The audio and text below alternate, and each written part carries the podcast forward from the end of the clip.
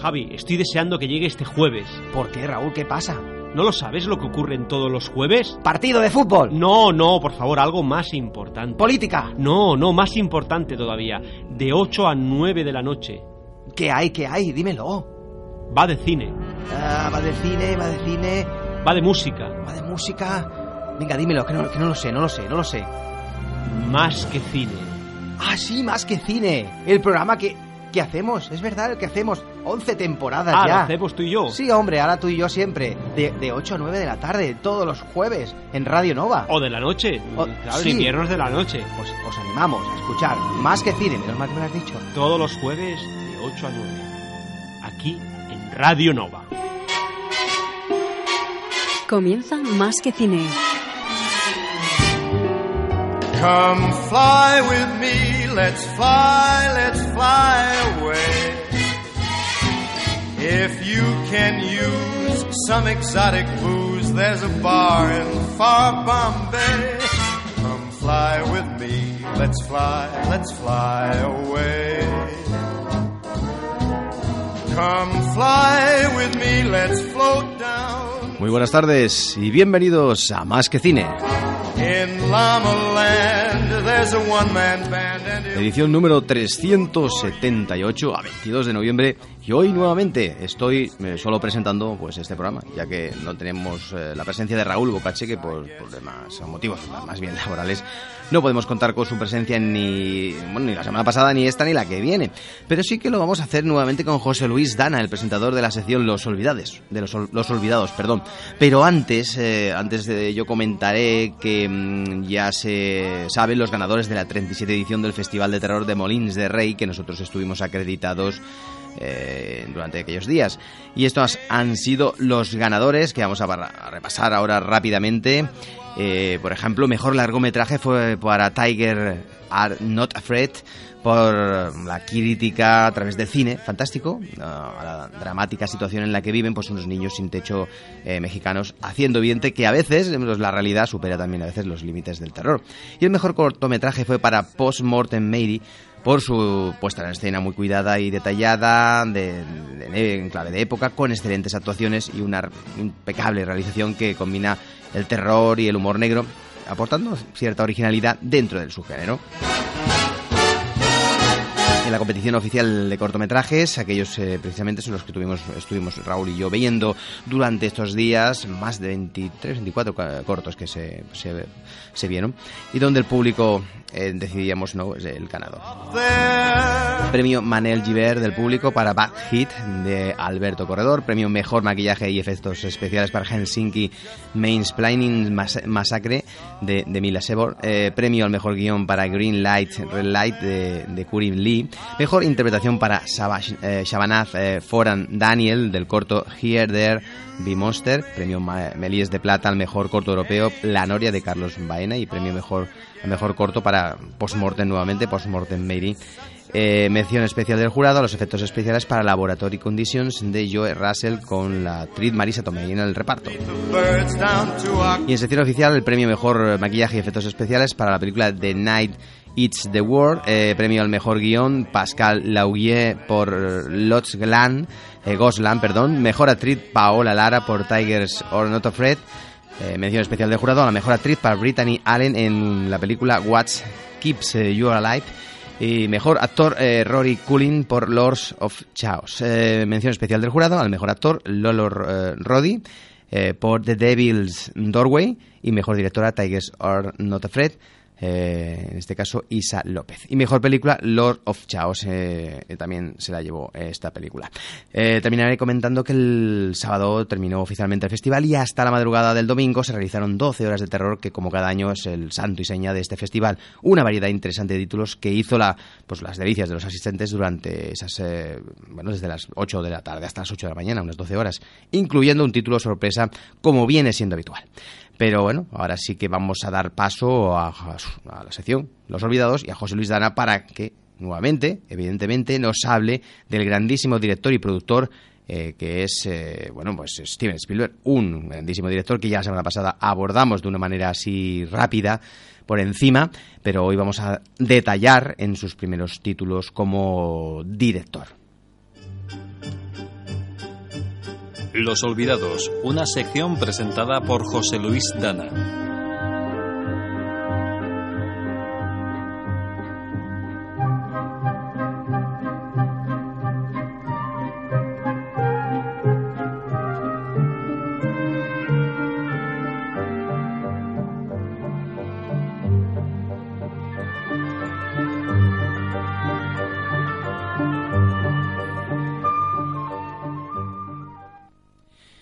Y antes, pues nada, eh, vamos a, saludar a José Luis, que lo tenemos ya desde hace unos minutos al otro lado de la línea telefónica. Eh, buenas tardes, José. Hola, José. Hola, José, ¿me escuchas? Hola, buenas tardes, Javi. Buenas tardes a todos. ¿Qué tal? ¿Cómo estamos?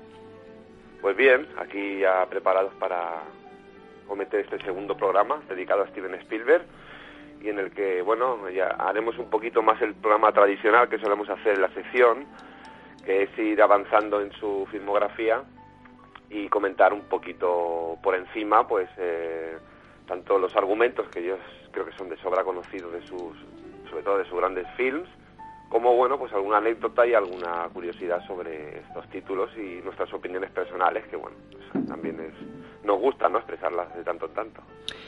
Eh, Steven Spielberg la semana pasada ya lo repasamos en general, hablando un poco de su etapa como director, productor, bueno, saltando un poco de aquí a allá, en su infancia, en sus primeros años, eh, en sus primeros años donde ya empezó a, separarse un poco de la familia, a buscar nuevos caminos, en sus primeros proyectos.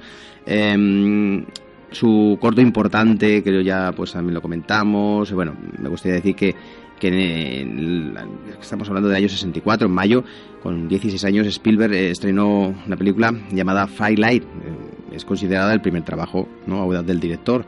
Es una superproducción familiar que la verdad que presagiaba un futuro importante para el director. Solo costó 500 dólares y recaudó pues 785.000. Imagino que a lo largo de los años esa recaudación se ha podido también incrementar. Producida por sus padres e interpretada por su hermana, con guion del propio Spielberg. Todo quedaba en familia, por lo que se ve ¿no? en esta película, que, bueno, no, no hay eh, bueno, muchas posibilidades de, encontrarla, ¿no?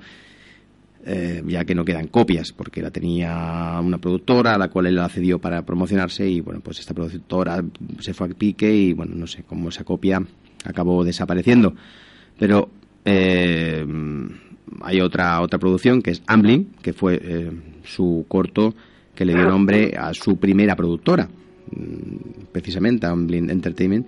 Y este título, eh, bueno, lo puedes ver por internet mm, con una calidad mm, más o menos, bueno, de la época, pero al menos sí que lo puedes encontrar y lo, puedes ver en, bueno, en versión original. El cortometraje Ambling pues eh, llegó cuatro años después de esta película, de esa primera producción que hizo de Firelight, eh, y llegó en el 68 y fue estrenada pues en, diciembre de ese mismo año y la historia pues es, eh, es la de un chico interpretada por Richard Levin y una chica interpretada por Mamela Myler muy, muy jóvenes que hacen autostop por el desierto hasta Carolina Mm, bueno, eh, no hablan para prácticamente nada. Y es una historia de amor durante que sucede durante la época de la, era hippie, ¿no? de finales de los 60. Y, bueno, pues es una historia que, bueno, pues que, que sea una maravilla, pero bueno, ya para un director que luego vemos lo que ha hecho, hay que tenerla, ¿no? Un poquito en cuenta, ¿no? Sí, hombre, no es una gran película, la verdad. Pero un corto, vaya, es un corto de 20 minutos, vaya. Sí, he tenido oportunidad de verla por internet, como has comentado tú, porque bueno, mira que hoy en día en extras de DVDs, Blu-rays y documentales de televisión, etc., pues eh, puedes, no sé, en fin, tener fragmentos, o, pero el corto pues se puede ver perfectamente en YouTube, por ejemplo. La verdad es que es una película que mm, ya marca un poquito, aunque parezca mentira, bases de, de, algunas de sus grandes películas posteriormente, como es el, el encuentro y la separación de una pareja. Recordemos que lo acabas de comentar tú también y lo dijimos el otro día que sus padres ya habían se habían separado. Entonces, bueno, pues es una obsesión que si os dais cuenta, en prácticamente casi toda la filmografía de él hay alguna separación, algún chaval que es de padres separados. No es que lo plasme en las películas, pero en esta, por ejemplo, pues es claro, es una película prácticamente, no hay diálogos, de dos chicos, un chico y una chica que se encuentran, eh, tiene una, una serie de, eh, pasan una serie de circunstancias que no son muy profundas siquiera, bueno, es bastante superficial y al final cada uno acaba por su lado, ¿no? Esta es la base del corto, un corto que, bueno, eh, eh, firmó, eh, le ayudaron a, a financiar un tal Dennis Hoffman con 15.000 dólares y lo rodó en, en 35 mi- eh, milímetros. Y bueno, pues es, mm, realmente podríamos llamar, podríamos decir que es su primer trabajo profesional, ¿no? Porque es el, es el que le abre las puertas a luego poder hacer una cantidad de series, de episodios en series de televisión que ya de los que también hablamos ya, como en Naikal, Dio Colombo, que le van poniendo un poco en la, ya en la palestra, ¿no? Así que es un corto, bueno, eh, creo que para todos los fans de Spielberg pues es más que visible, no es un desastre, tampoco es una obra maestra evidentemente, pero ya empieza eso, empieza a poner un poquito las bases de lo que sería su cine como iremos viendo en, en próximos en las próximas eh, comentarios de películas y en próximos programas también, ¿no? O sea que bueno, pues Amblin eh, apa- apa- aparte de todo esto, lo más importante para mí, creo que para ti que ya hemos hablado alguna vez, y creo que para él también, es que le da nombre a, su primera gran productora, que es Amblin, de la que ya, bueno, pues eh, hablaremos un poco más extensamente, creo que en el siguiente programa. Y pues no es, no es, es moco de pavo, ¿no? Eh, sentar las bases un poquito de una parte de tu cine, eh, narrativamente hablando, y además eh, darle el nombre a una productora que tantos y tantos títulos dio, tanto propios como ajenos a, a la historia del cine, sobre todo fantástico y entretenimiento. Y entonces ya damos el salto, damos el salto tres años después, ¿verdad? Con la película o el telefilm Duel, el diablo sobre ruedas, llamada originalmente simplemente Duel. Eh, una, en este caso ya podemos considerar que es su segundo, su segundo largometraje, pero en este caso eh, dirigido a la televisión, en toque de suspense, realizado por, pues en este caso, pues, pues eh, por un Spielberg más, bueno, pues eh, más inspirado en el estilo más eh, del cine, por ejemplo, de Alfred Hitchcock, ¿no? Que, que esta película pues nos muestra no Eh, un hombre de negocios de clase media que se encuentra cerca de la frontera con México y es perseguido por un camión cisterna durante todo el metraje algo que le llevará incluso a ver eh, peligrar su vida en más de una ocasión. Eh, hay diferentes momentos de tensión una, parada en, un bar de carretera él pues bueno se encara a este a este supuesto perseguidor eh, bueno hay una serie de confusiones luego sigue su camino eh, el camión cisterna no para de seguir es decir es una, una- una- locura de, de- de- telefilm que, que luego pues se se vio ampliado ¿no? en, unos 15 minutos más y, de, unos 75 minutos llegó a hacerse una una copia de 90 y se llegó a proyectar no solo en algunos cines de Estados Unidos eh, varios años más tarde, sino eh, también en Europa. Creo que incluso fue directamente a cine. Esta película de Duel, el diablo sobre ruedas, José. Sí, es su... mm, técnicamente podríamos decir que es su primer largometraje, aunque lo hizo para la televisión, pero ha trascendido como, eso, como una película que si nadie lo, lo dice, pues crees que lo ha hecho directamente para el cine. Le, le contrataron para, para realizar eh, esta, esta, este telefilm, película, eh, La Universal, la rodó en tan solo 16 días y con, en poco, con- por poco menos de medio millón de dólares, que bueno, pues para una producción de televisión pues está yo creo que bastante bien y no es tampoco una cosa súper excesiva de la que, te puedes arriesgar a, perder muchísimo dinero si no funciona, ¿no? La película pues es un duelo como el, el- el título original es Duel, aquí se llamó, creo que bastante acertadamente El Diablo sobre Ruedas, es de esos títulos que poco tienen que ver con el original, pero creo que en este caso acertaron bastante bien. Y es una película pues intrigante, es una road movie, como también lo fue Amblin, que ya hemos comentado que era una pareja que iba por eh, la carretera hasta que se separan, pues aquí en la carretera sigue siendo la protagonista, ¿no? Um, Bueno, pues un tipo que huye un poco de una discusión que tiene con su mujer, es eh, viajante, va con su coche por esas carreteras enormes y larguísimas de la América profunda y empieza a perseguirle un camión. Eh, él al principio pues no le da mayor importancia, la, el camión le adelanta, él adelanta el camión hasta que llega un momento en que el camión le da paso porque va muy lento él ya empieza a quejarse un poquito y entonces con la mano el camionero le dice pasa, pasa y cuando cuál es su sorpresa que cuando pasa el camión viene un coche de frente a toda velocidad y está a punto de chocarse contra el protagonista. Y bueno pues eh, a partir de ahí ya es un duelo en toda regla. Y creo que es una película pues muy dinámica, que es muy entretenida, que la ampliación de los 15 minutos, yo no he podido, no he tenido acceso a la primera versión de 74, pero creo que prácticamente no le sobra nada. Hay unas escenas en, las que él habla por teléfono que dicen que eso es un poquito lo que se, se sumó al, metraje inicial, que bueno, pues no molestan tampoco, quizá digamos que no cortan el ritmo de la película, nos dan un pequeño descanso, igual que él cuando está en la gasolinera, a que para pues a hacer un, un a comer algo y a, repostar y tal y se da cuenta de que el camión está afuera esperándole, ¿no? O sea, es una película muy intrigante en la que el protagonista es pues un, un trozo de hierro y plástico, ¿no? Realmente nuestro protagonista, evidentemente, que es el perseguido, pero eh, el monstruo de la película, lo que no deja de ser un poquito eso, quizá un film de terror, ¿no? En cierto modo, se puede, evidentemente, sin tener nada fantástico, porque todo lo que ocurre en esa película, más o menos, que yo recuerde ahora, puede pasar perfectamente. O sea, es una película que podría enmarcarse incluso dentro del cine no fantástico, aunque sí que la historia, ¿no? El, el cometido, el, es una cosa bastante fantástica, es una cosa bastante poco habitual que pueda pasar y que de hecho no le deseo prácticamente a nadie, ¿no? Una película que a mí me gustó mucho, tengo que confesarlo, había visto ya las películas en los años 80, 90, pues que más o menos se tenían que ver de Spielberg y cuando empezó a salir sobre todo en vídeo eh, esta cantidad de películas primerizas de muchísimos directores y tal, entre ellas las de Spielberg, pues eh, pude disfrutar de, El Diablo sobre Ruedas y tengo que decir que a día de hoy todavía sigue siendo una de las, quizás no, yo sé objetivamente que no es de sus mejores películas, pero sí que me gusta mucho, cada vez que la veo pues me entretiene enormemente. Y hay que decir que Spielberg, pues al principio no tenía muy claro cuando le dieron el guion y empezó a rodar, que llegó dicen que llegó a tener rodadas más de cuatro horas, ¿no? Una locura para la televisión, para el cine ya lo es, pero para la televisión ni te cuento, ¿no?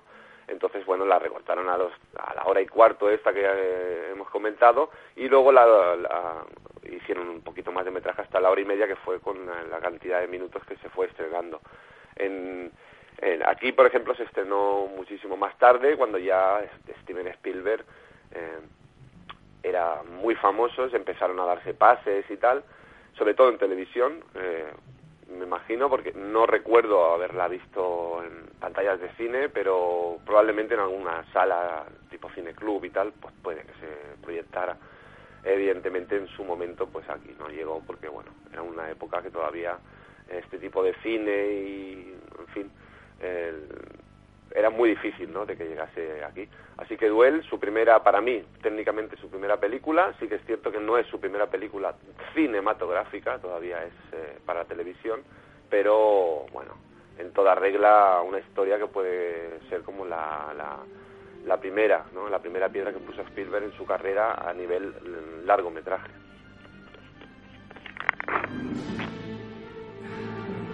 Quiero que lo deje. ¿Eh? Déjelo ya, ¿vale? ¿El qué? Venga, vamos. Por favor, dejémonos de juegos. ¿De qué coño está hablando? Llamaré a la policía. ¿A la policía? ¿Cree que no lo haré? Pues se equivoca, amigo. Si, si cree que puede coger ese camión y utilizarlo como arma homicida para matar a gente en la carretera, se equivoca. Se va a buscar un problema. Necesita ayuda. No necesito ayuda, ¿vale? ¡Eh, eh, eh! ¡Vale ya! ¿Quién se ha creído que es para tirarme el sándwich? Ya está bien, ya está bien. Si quieren pelear, salgan fuera. Desde luego que quiero pelear. Le voy a partir vale. la cabeza Le a has dado dos veces. ¿Qué más quieres? Suéltame. Déjame. Venga, Le voy hombre, a dar una paliza. está enfermo. ¿No ves que no puede pelear con nadie? El tío se acerca y me tira el sándwich Está al bien, suelo. está bien, está bien. Te invito a otro sándwich. Te invito a otro sándwich. Venga, anda, olvídalo. Olvídalo tú.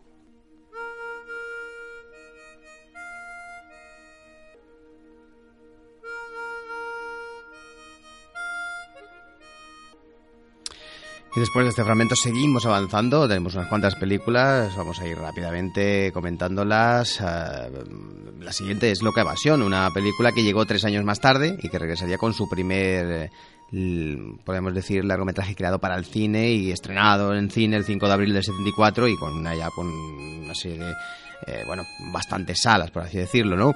Es una película dramática protagonizada por Goldie Hawn y William Atherton eh, y Michael Sachs. Se trata de un, de, un marido y su mujer que tratan de escapar de la ley en busca de su hijo y el argumento pues está basado en una historia real una película que costó 1.200.000 dólares de la época, bastante dinero, y recaudó, bueno, 22 millones. No fue mucho, pero para una primera producción así ya directamente para cine, no está nada mal. Aquí vemos, eh, por lo tanto, que el director empieza a rentabilizar poco a poco ¿no? sus proyectos. ¿Verdad, José? Pues sí, ya empieza su carrera, podríamos decir, profesional. Duel había sido como un intento y le salió perfecto. Un poco la cuña que le metió en el mundo del cine eh, por la puerta grande, por decirlo de alguna manera. Y en Loca Evasión, de Sugarland Express, en su título original, Loca Evasión puede sonar un poco a película de estas, eh, bueno, pues comedias locas, tipo Top Secret o Aterriza como puedas y tal, ¿no? Yo siempre tuve cuando veía, me acuerdo que veía el, título de la película y siempre pensaba que era una película de este tipo. Puede tener, bueno, un puntito de comedia, ¿no? Pero en realidad es una, vuelve a ser una road movie eh, llevamos tres y las tres básicamente son road movies de una pareja que, bueno, pues eh, están encarcelados, él, ella acaba de salir hacia, hace muy poco también de, la de prisión y va a buscarle con la intención de ir a buscar a, a su hijo pequeño que está en, adopción, ¿no? Eh, y bueno, pues ellos al haber estado en la cárcel, pues evidentemente no pueden disponer de su compañía, entonces pues lo que hace, a él está a cuatro escasos meses de salir de la cárcel, pero ella pues le insta que salgan de, huya, ¿no? Y puedan ir a buscar a, su, a su bebé. Así lo hacen, se montan en un coche con unos abuelitos, de, bueno, hay una, una visita a la cárcel y se, se van escaqueando, se meten en el coche unos abuelitos, conduciendo ellos, conduciendo el abuelito y la abuelita adelante y ellos detrás. se llega un momento en que el coche va tan sumamente lento que la policía pues eh, les persigue y les, les, les da el alto. Y la, la pareja protagonista creyendo que son ellos a los que les van a están persiguiendo porque evidentemente se han escapado de la cárcel él pues huyen y a partir de aquí empieza un poquito la película no que es básicamente es eso la persecución de la pareja en busca de su hijo y cómo yo creo que un poco y realmente se van convirtiendo en, en, en unos héroes no para para la población y cuando van llegando la parte final, cuando llegan ya al pueblo donde tienen que ir a buscar a su criatura, pues son recibidos prácticamente con, con honores, ¿no? Una película mm, extraña, porque es una película que cuando la ves, cuando has visto mucho de Spielberg, quizás no te llama demasiado la atención, piensas, bueno, es una película menor y tal, pero luego eh, volvemos a, vuelve a pasar un poco como lo del Diablo sobre Ruedas, ¿no? Al menos me pasa a mí. Pocas fisuras, es muy entretenida, siempre es mejorable. Yo creo que el director, si la volviera a hacer ahora, pues haría otra película. Pero, no sé, mm, creo que realmente, para mí lo peor un poquito de la película es el protagonismo de Goldie Hawn. Nunca ha sido una actriz que me haya gustado especialmente. Lo siento por aquellos, aquellas que sean fans. Pero yo, bueno, pues no la considero una actriz de primera línea. Y aquí quizá, pues, eh, se le ve un tanto histérica. Sí que es un personaje que puede perfectamente serlo pero no sé, creo que hubiera ahora mismo no sé quién de la época pues podría haber eh, eh, sustituido ¿no? a Goldie en el, papel protagonista. También es cierto que Spielberg todavía estaba un poco en ciernes, era un director que ya empezaba un poquito a sobresalir, pero me imagino que en circuitos más que íntimos no era un director todavía que mm, sí que podía tener pinta de trascender, pero todavía no lo había hecho. Eh, en la próxima película lo hará, como vamos a ver enseguida pero bueno, eh, lo hizo bien, creo que es una película muy decente y que es un suma en la carrera de Spielberg, ¿no? Que prácticamente, como veremos, pocas veces va a restar alguna bueno, Pues vamos a, avanzarla porque tenemos la siguiente que es mucho más interesante, ¿verdad? Y, que le vamos a tener que dedicar más tiempo y, y esta la vamos a bueno dejar ahí para que la gente la vea y la valore una película que aún así tuvo su premio en Cannes como mejor guion. Es decir, bueno, tampoco, tampoco, tampoco está nada mal. Evidentemente, Spielberg mejoraría con los años y cada vez haría películas mucho más interesantes. Eh, tenemos aquí un pequeño fragmento eh, de esta película, de Sugarland Express, eh, Loca Evasión, traducida aquí en España. ¿Qué pasa, cielo? ¿Tímida conmigo? He venido a decirte que te dejo. ¿Pero qué estás diciendo? Ya no somos marido y mujer y te estoy diciendo que te dejo. ¿Y por eso me has traído el almuerzo? Esto no es el almuerzo, es mi equipaje.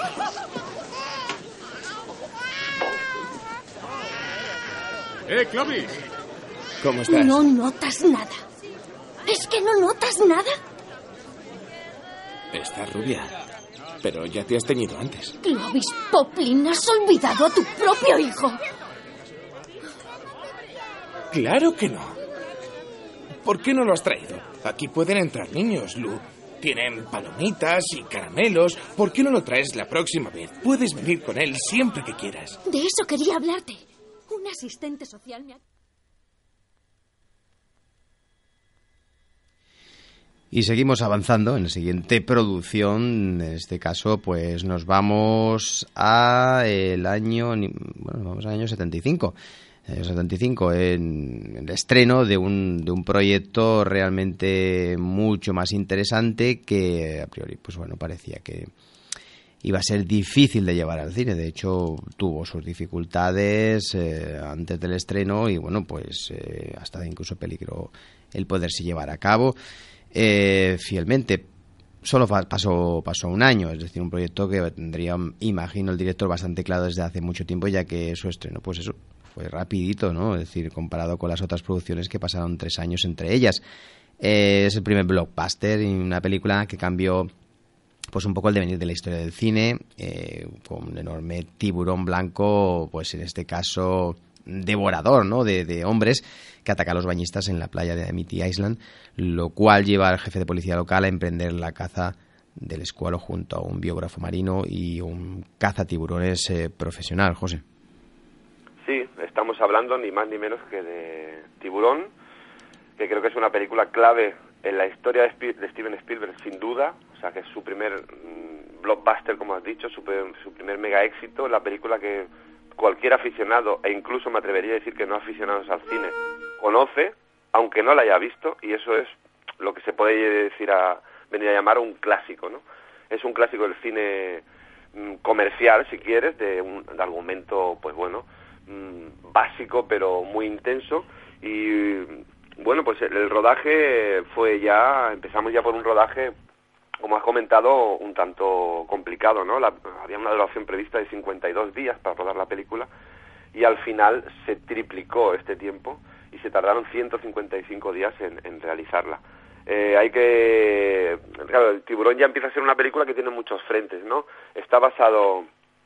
Eh, está basada en una novela que poco antes eh, eh, se había editado y que es realmente una novela mm, relativamente floja. Yo tuve la oportunidad de leerla, es de Peter Benkley, y me acuerdo en una colección que salió hace muchos años en kioscos, que eran novelas de que se habían basado películas en ellas, y una de ellas, pues bueno, pues me compré Tiburón y la leí. Y realmente ya había visto la película, la película me había encantado, como crío, pues eh, me, me fascinó, y la novela, pues sí que es cierto que no es demasiado buena. Entonces, de una novela no demasiado buena, con un rodaje eh, más o menos complicado, tanto técnicamente como, bueno, pues eh, a nivel económico, ¿no? Porque se iba disparando el presupuesto también.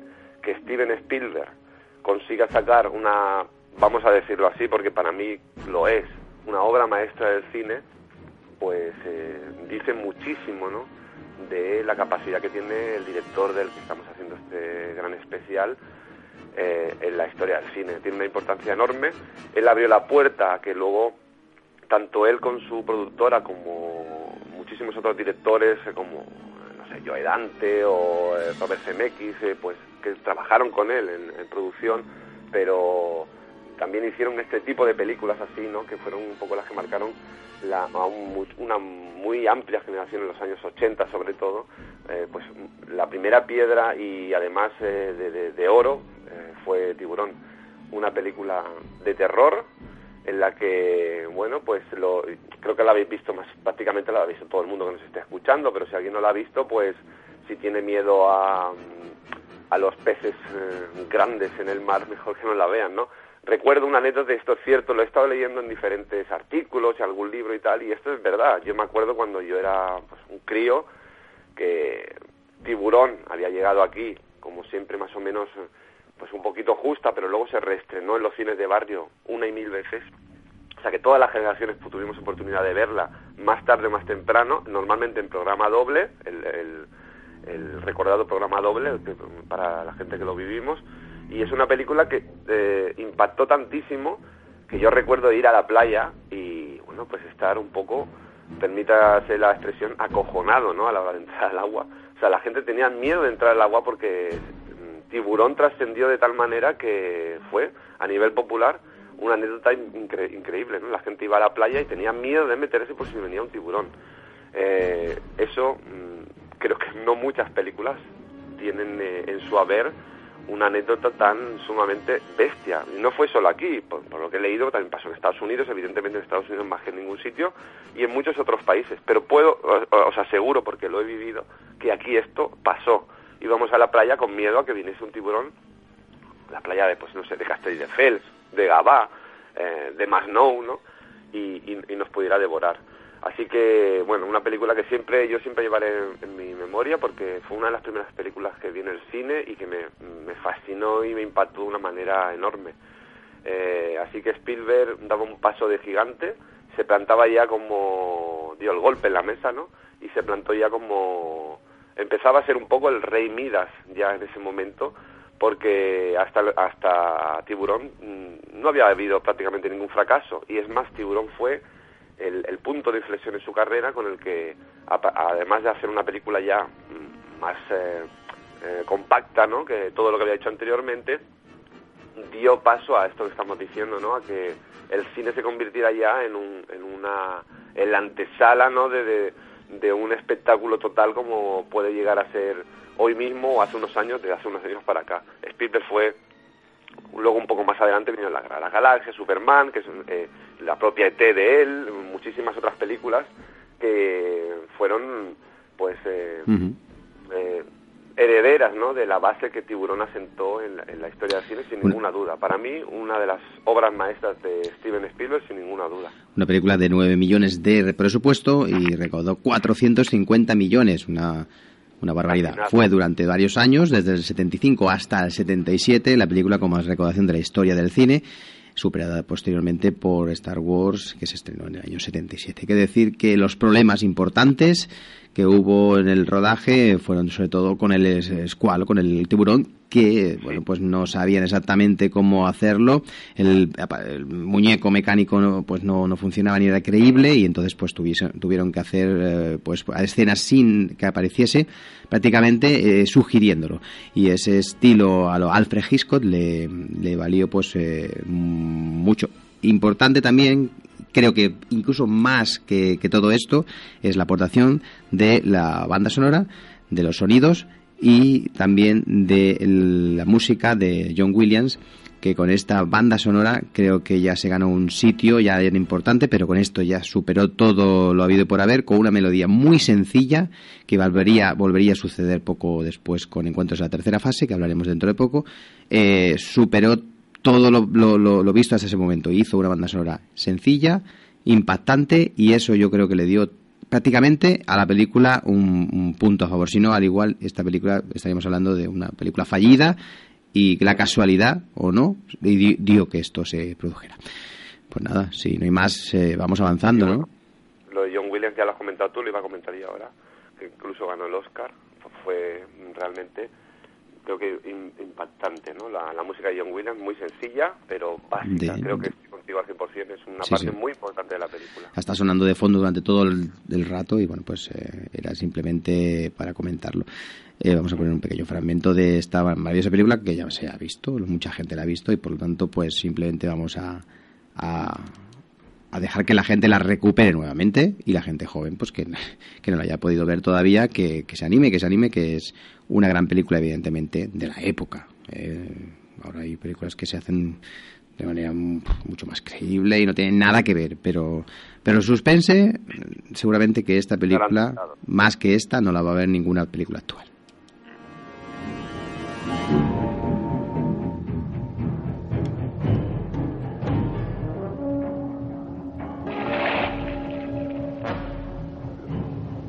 Es cierto que los tiburones atacan con preferencia en aguas de un metro de profundidad y a pocos metros de la playa. Sí. Es un gran blanco, uno enorme, y cualquier experto en tiburones te dirá que es un devorador de hombres. Tendremos que cerrar las playas y no contratar expertos que maten al tiburón. Es un mal bicho, pero tendrán la cabeza, la cola y el animal entero. ¿Es que no has oído a tu padre? Sal de ahí ahora mismo. Ese tiburón se traga a uno entero. Necesitará otro barco más grande. Mide unos siete metros. Ocho metros. Y pesará tres toneladas.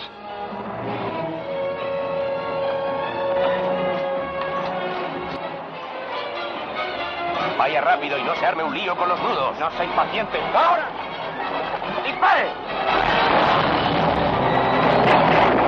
¡Ahí va!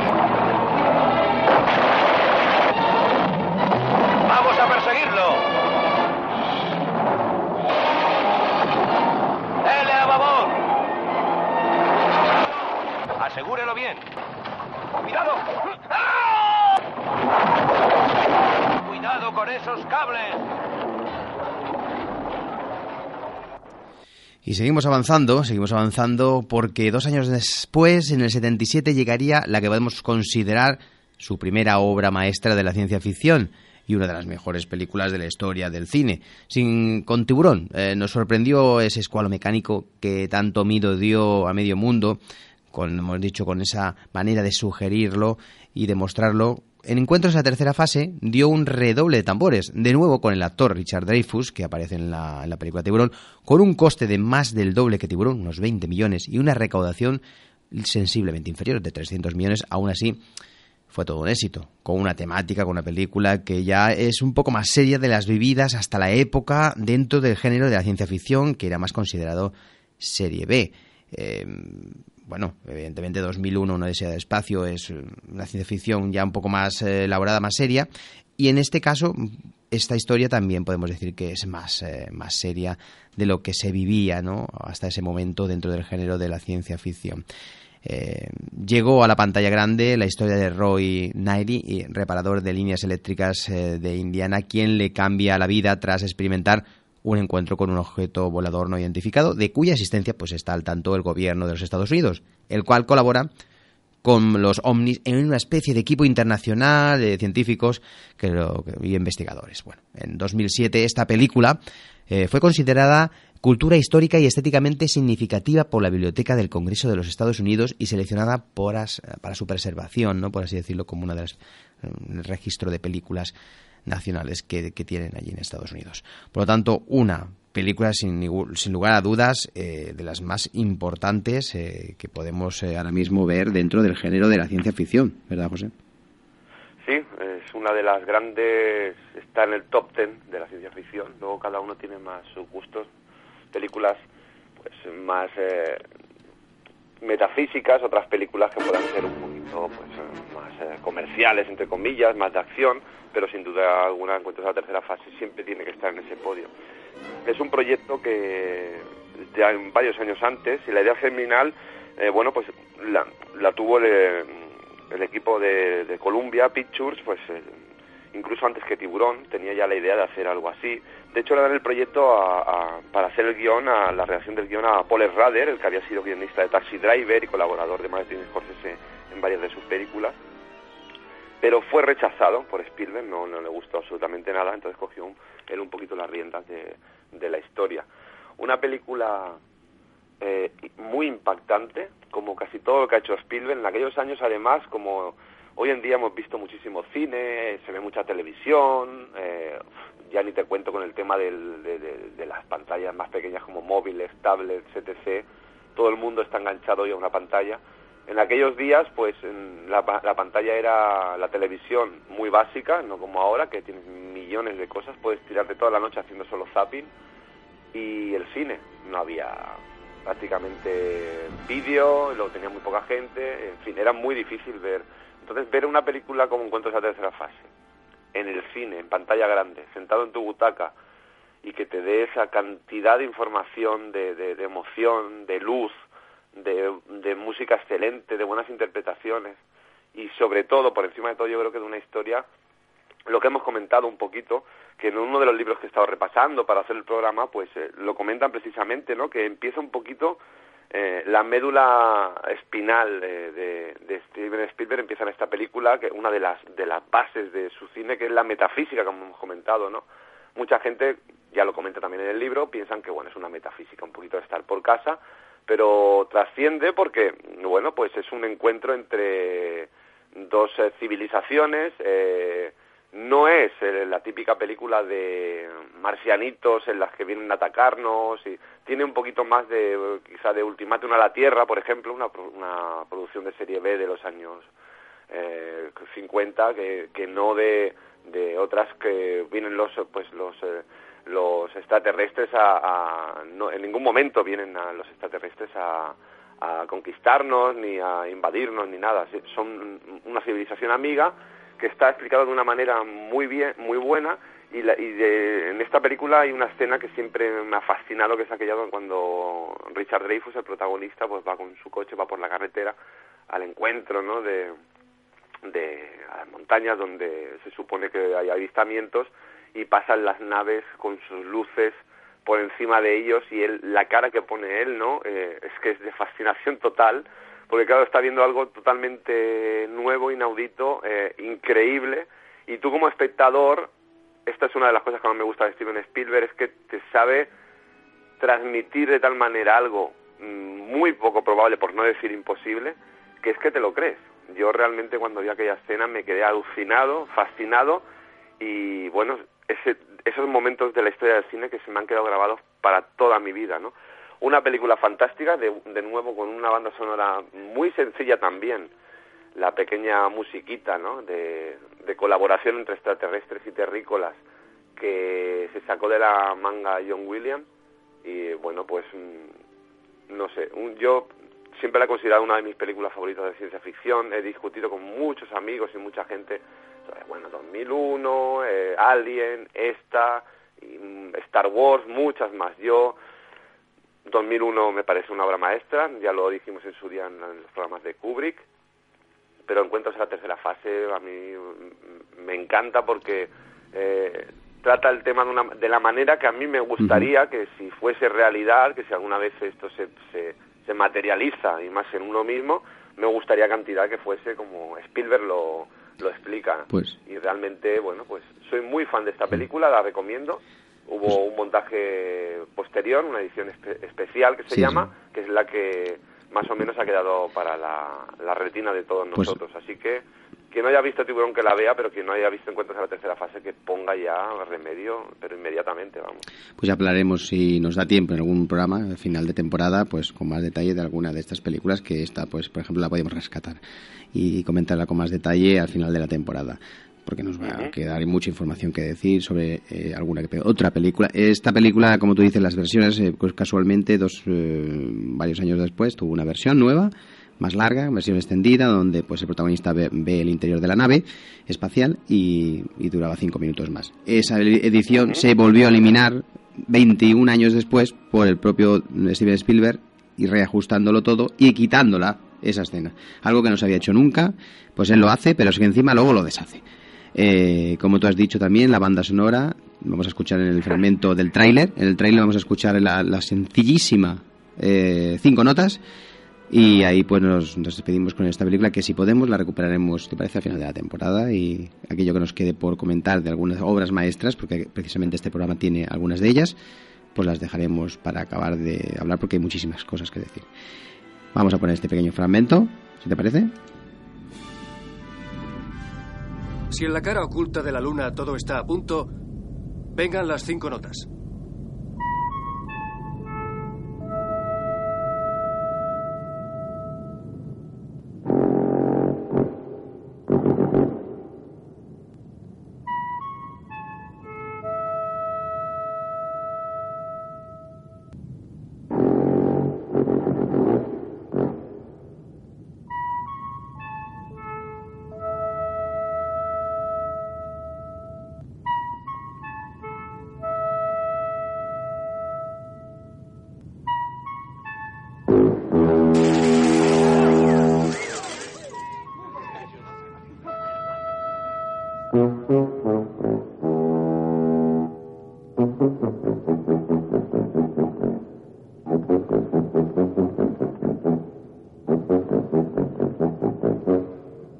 Seis corcheas, luego pausa. Bien, es impresionante.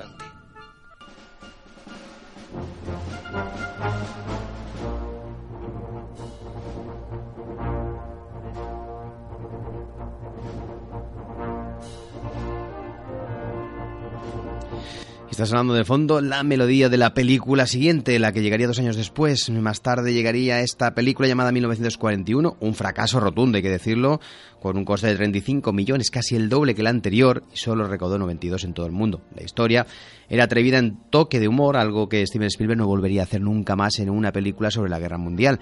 Eh, se acerca la Navidad del 41 y la población de los Estados Unidos eh, pues afronta la llegada de las festividades sumidas en el miedo a nuevos ataques similares al perpetrado por los japoneses en la, base de Pearl Harbor. La psicosis eh, colectiva alcanza unos niveles de paranoia, sobre todo en las zonas costeras y muy especialmente en el área de Los Ángeles, considerada como el punto estratégicamente ideal para una operación masiva de desembarco en las posibles tropas invasoras. Y al mismo tiempo, el fervor patriótico y belicista impregna toda la sociedad, pero sin conseguir poner freno a las ganas de divertirse de los más jóvenes ni a la locura de algunos de los responsables de las Fuerzas Armadas. Con esta locura de argumento llega esta película que, bueno, tampoco hay mucho que decir, sobre todo porque es una película que ha pasado sin pena ni gloria y creo que, que estarás eh, de acuerdo conmigo, José. Sí, José. Sí, 1941 es una película de las menores de Spielberg tiene de un par de hoteles de cositas que decir. Una de ellas, por ejemplo, es la escena inicial, que es un auto homenaje a Tiburón, que la chica está bañándose. No, hemos comentado esta escena en Tiburón, pero creo que quien la ha visto ya la conoce y quien no la ha visto, pues a lo mejor incluso ha podido ver alguna que otra parodia y, este, este, en su propia película en 1941 Spielberg realiza eh, pues eso una pequeña un, homenaje a, a tiburón, lo que pasa que en vez de un tiburón al final es un submarino japonés y a partir de aquí pues viene todo el pitote que se lía. Una película de estas que son pues paródicas, lo que hemos comentado antes de, películas como Top Secret o, o Aterriza como puedas, de ese estilo, pues esta podría encuadrarse dentro de, ese tipo de cine y es una película yo creo que fallida, no solo por, el tema económico, que también, porque costar 35 y recaudar 92 hoy en día, pues bueno, es más del doble, más de uno se podía sentir satisfecho, pero de lo que se venía con Tiburón y Encuentros en la tercera fase, pues económicamente también fue un fracaso. Así que una película visible, se puede ver, te puedes pegar hasta cuatro risas en un momento dado, pero sí que hay que reconocer que es una de las películas muy menores de Steven Spielberg. Con todo lo que vino después, pues se queda prácticamente eh, eso, en las últimas ¿no? de, la, de la fila en la filmografía del director. Bueno, vamos a poner un pequeño argumento, eh, perdón, tráiler y después seguimos con la última película que vamos a hablar hoy, que es eh, una de las interesantes películas de la saga Indiana Jones. December 1941, the California coast. The Japanese had just bombed Pearl Harbor. A nation's heroes were on the alert. Look, you guys, are Japs up! The dummy's right.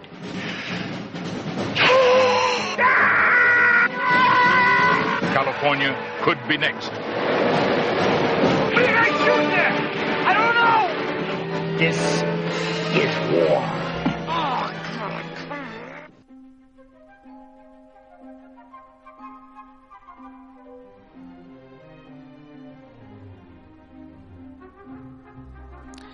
Y sonando de fondo, pues una de las melodías también más interesantes de, de, bueno, de las películas de Steven Spielberg. Evidentemente la asociación con John Williams empezó muy pronto con, con Tiburón y ya no lo dejaron nunca más a excepción de alguna producción actual, ya que bueno, el señor John Williams ya está bastante mayor y, pasando por problemas de salud muy recientemente, ¿verdad? Y bueno, pues eh, aquí llega esta película del año 81, dos años más tarde, que estrenaría lo que sería una de las sagas más con más éxito y recaudación en aquella década y en la siguiente. Su colaboración junto a George Lucas dio como resultado la primera película de la cuatrilogía de del personaje Indiana, me refiero a Indiana Jones, en busca del arca perdida. Ya lleva cuatro películas y está prevista incluso para, si no el año que viene, al siguiente, otra quinta película. La trama describe la hazaña del arqueólogo Indiana al evitar que los nazis se vuelvan invencibles. Para impedirlo, pues debe, debe encontrar la legendaria Arca de la Alianza que las tropas guiadas por su enemigo René Belloc están buscando sigilosamente. Un personaje que es un profesor ¿no? de arqueología, pues, pues aparte pues eh, mm, eh, tienen una vida pues así como muy muy ¿no? muy de acción ¿no? y algo que pues que realmente son, siempre atrae al público ¿no? un personaje con doble vida y, de manera también apasionada esta película obtuvo cinco premios Oscars eh, de un total de nueve nominaciones que incluían la categoría de mejor película en 2008 la revista Empire la ubicó en el segundo puesto de la lista de las 500 mejores películas de todos los tiempos por lo tanto algo tendrá esta película ¿verdad José? José Uy, y tanto que tiene. Esta película es... Eh, sobre todo, eh, sobre todo esta, eh, sobre pues todo esta. Ahora esta es ya la que le pone... sí, sobre todo esta es la que le pone ya a Steven Spielberg. Eh, Tiburón fue, pues lo que hemos dicho, y fue increíble, llegó a muchísima gente, pero esta ya le hizo tanto a Indiana Jones, protagonizado por Harrison Ford, como a Steven Spielberg, como personajes ya parte de nuestra propia vida, se podría decir, ¿no? A los que nos gusta el cine, en busca de la arca perdida fue la película definitiva de, de, acción. De hecho, un poco lo que George Lucas y Steven Spielberg tenían en la cabeza era hacer una especie de nuevo, entre comillas, James Bond, ¿no? O sea, llevar al cine la, pues, la, eh, la acción pura y, creo que con En busca de la arca perdida y luego con las posteriores también, como ya iremos hablando en, otros programas, pero En busca de la, de arca perdida, la primera de la saga de Indiana Jones, fue un shock impresionante. Sí, sí. un proyecto, un proyecto de... Salían de los cines alucinados y todo el mundo... Sí. Un proyecto de, de George Lucas que... Es, impresionante. Sí, es un proyecto de George Lucas en realidad, que Steven Spielberg... Bueno, en realidad al final todo se hace un poco de Steven Trabajo de encargo. Porque él tiene cosas propias y cosas que son Sí, sí, lo que pasa que todo bueno, lo lleva un poquito a, su terreno, como iremos viendo. Sí, sí, sí, es una, asociación. Sí Es más de George Lucas, o sea, la historia, la idea básica es de George Lucas, eh, que como son buenos amigos, habían colaborado anteriormente en, en, Encuentros en la tercera fase, ya habían tenido algunos, eh, ¿no? Eh, se habían juntado para hacer cosas, pues en esta ocasión se reúnen y, y deciden tirar el proyecto para adelante. creo que es mm, la película de acción por antonomasia, con respeto de todas aquellas películas de las grandes producciones que hubieron en Hollywood en los años 50 o 60, que hubo películas, pues, bueno, pues con mucha acción, con un trasfondo, pues, unos religiosos, otros políticos, otros de, social, pero se, hicieron muchas películas que tenían mucha acción, pero era una acción, como, ¿cómo explicaría? Un poco más puntual, ¿no? Y que lo realmente importante era el argumento. En, encuentro, en, perdón, en Busca de la Arca Perdida, para mí lo, bonito, lo bueno de la película es que es tan importante lo que se nos está contando que no es eh, tampoco un moco de pavo, quiero decir, se están luchando con los nazis y es una película que puede ser el argumento, si le quitas toda la parte cómica, eh, es una película muy seria, ¿no? Pero al mismo tiempo, pues el personaje de Harrison Ford, un poquito ese canalla que también había ya... Eh, encarnado en el Han Solo, ¿no? De, Star Wars, mm, viene a ser un poquito, es una, como una especie de primo hermano de aquel, eh, bueno, un poco chulesco, que va un poco de sobradete, ¿no? Eh, la escena de, de la lucha con, con el tipo, el, eh, cuando saca el arma, no quiero desvelarla pues si alguien no la ha visto, pero bueno, eso es espectacular, ¿no? Eso le da un toque de humor a una escena que podía haber sido en otras películas pues de un, de cariz dramático impresionante. Es, una, es una película. para mí una de las mejores películas de la historia del cine de, acción y de entretenimiento puro y duro. O sea, básica también en, en, la historia, tanto de Spielberg como del propio sí sin lugar a dudas, una grandísima película que tuvo un presupuesto bastante ajustadito de 20 millones, ya que Lucas, Lucasfilm es la, que la produjo después del éxito de, Indiana y de Star Wars. Y entonces, pues bueno, este proyecto costó mucho sacarlo, no encontraban eh, producción así externa, eh, evidentemente la colaboración para distribución, eso sí, con, con, Paramount, pero Lucasfilm la produjo y entonces aquí es donde, donde ambos se juntaron y consiguieron sacar un proyecto muy complicado, eh, de un personaje sacado un poco de algunas algunas, eh, algunos cómics de la época de los años 30 y, y un poco de aquí, un poco de allá, pues cogiendo no ideas de uno y de otro, buscando un, un equilibrio entre dos mentes pensantes que, que, que, que, realmente eran muy potentes, con mucho, mucho, por así decirlo, mucha personalidad, consiguieron sacar esto, ¿no? Y esta es la película más, la mejor de todas.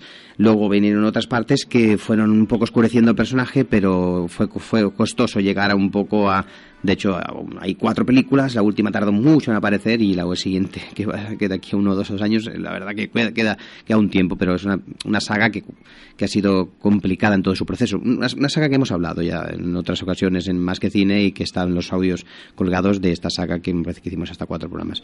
Para más información, pues lo tanto que la gente escuche Más que Cine en, en Ivos y lo encontrará. Nosotros lo vamos a dejar aquí eh, hasta la semana que viene, que volveremos, en este caso, en la faceta de producción con las eh, películas de, Steven Spielberg como productor cuando creó Amblin y cuando creó DreamWorks en la asociación. Pues nada, José, muchas gracias por estar aquí y la semana que viene volvemos con más eh, Steven Spielberg. José. Pues muy bien, Javi, muchas gracias a ti, gracias a todo, toda la gente y la semana que viene volvemos, como dices, con más Spielberg, su faceta de productor y iremos desgranando un poquito más el, todo lo que este gran director ha dado a la historia del cine. Muy bien, José. Un placer y hasta la semana que viene. Hasta la semana que viene y a todos los oyentes eh, que tengáis un buen fin de semana de cine y a disfrutarlo y a la semana que viene con más fuerza. Volvemos con el tercer especial.